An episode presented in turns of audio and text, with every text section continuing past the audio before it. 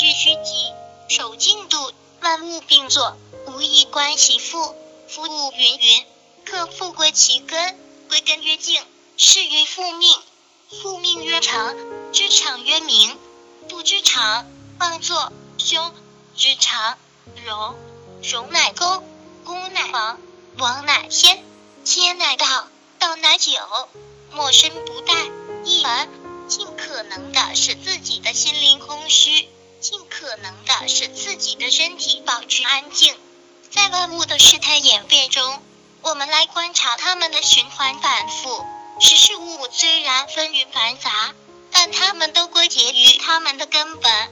归结到根本，它们就显示出安静，就叫做重复周期。万物有根的归根相近的周期性重复运动叫做常。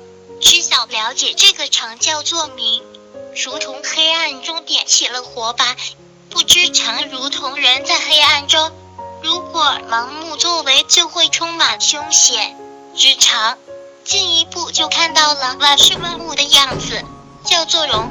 认识了万物的容，就能认识万物的共同特性，叫做公。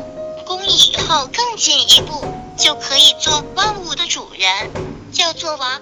王进一步 就可以认识到天，天再进步就是道。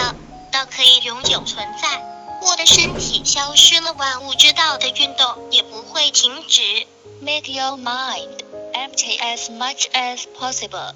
Keep your body as quiet as possible. And in the course of events, we observe their cycles.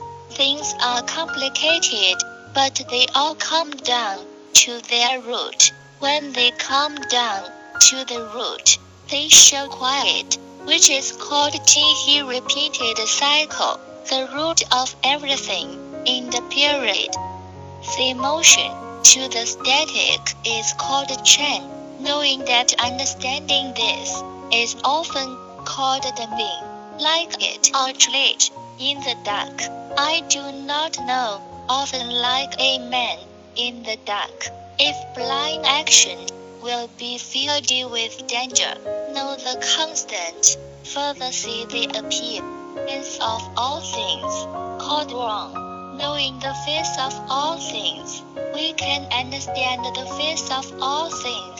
The common characteristic of all things is called the public. After the public can be the master of all things, called the king. The king can further realize that heaven, heaven progress is the way we can exist forever. The movement of my body that has disappeared from the path of all things will not stop.